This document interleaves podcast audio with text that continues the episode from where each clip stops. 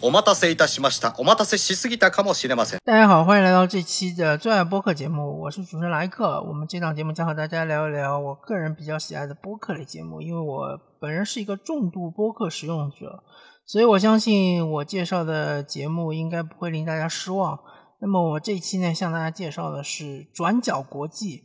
啊、这是一档由呃海峡对岸的 这个呃广播电台制作的播客节目。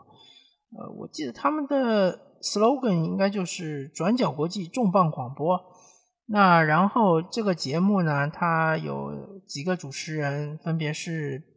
呃编辑佳琪、编辑惠仪、编辑七号，还有编辑郑红啊、基本上就这四位吧。然后为什么他们会叫自己编辑呢？他可能就是说，呃，用说话的用法可能和我们大陆地区稍微有些不太一样。反正他们就是这么称呼的，我们就这么听着吧。转角国际重磅广播，呃，这个播客它可以说是我听的那么多播客里面最具有国际化视角的一个播客节目。其实我之前也听过一些，嗯，在海外的华人做的一些相相关的，比如说新闻类啊，或者是呃其他的国际上其他国家的一些历史类的播客节目。我觉得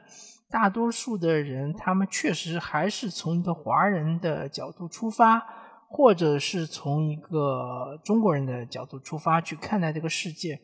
而转角国际重磅广播呢，它里面其实谈到了很多很多呃各个国家的问题和这个一些现象吧，呃，当然也包括有中国大陆的，但是呃确实是极少数的，大部分比如说像是那个之前是加拿大，呃，他们是在挖挖掘的时候挖出了一个，就是当时所谓寄寄宿学校里面那些。儿童的尸尸骨，然后在之前他们还做过就独裁者的主厨，对吧？说到了像萨达姆啊，像是这个阿明啊，我记得他们是一共做了四位独裁者，然后呃，当然他因为是有有一本书嘛，就是写的就是独裁者的主厨，然后就借这个书的由头来做了四期节目啊，当然非常精彩。啊，我我印象还有一个比较深刻的就是他们专门做了一期非常短的节目，就专门回怼网友或者说听友们对于他们女性主持人的一些呃诽谤啊，或者是损毁啊，或者是一些网络暴力啊，呃，很体现出他们的这种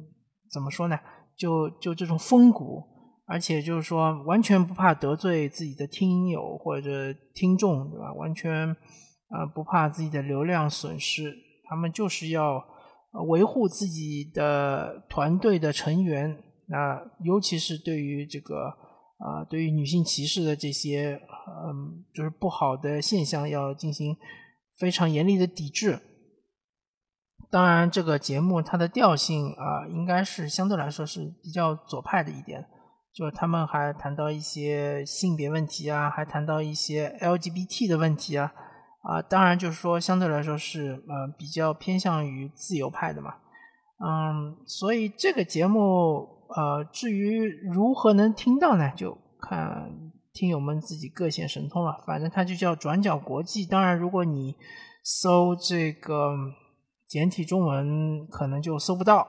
那你只能。搜这个繁体中文的繁体中文，还要在某一些这个科学上网的辅助下才能搜到这个节目。呃，确实我非常推荐这个节目啊！这个节目每一期它大概就是一个小时的样子，它会专门做一个主题，而且它其实呃是一个呃专业的广播台里面的节目，所以呢。啊，它是有一个专业的团队，我我甚至觉得它应该是有一个专门的写作团队来帮他们写这个脚本。我还有一期印象比较深刻的就是讲到一个日本的一个女生，她由于受到呃她母亲的一个嗯 PUA 吧，就是用现代的比较流行的话说 PUA，它其实就是一种嗯冷暴力，就是不停的要求他一定要按照自己的目标去呃前进，比如说一定要考上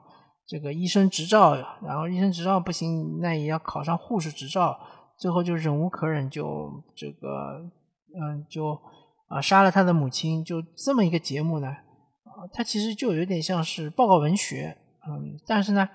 啊，他的讲述方式，包括他中间还有一些讨论，包括他的这个推导结论的这个方式呢，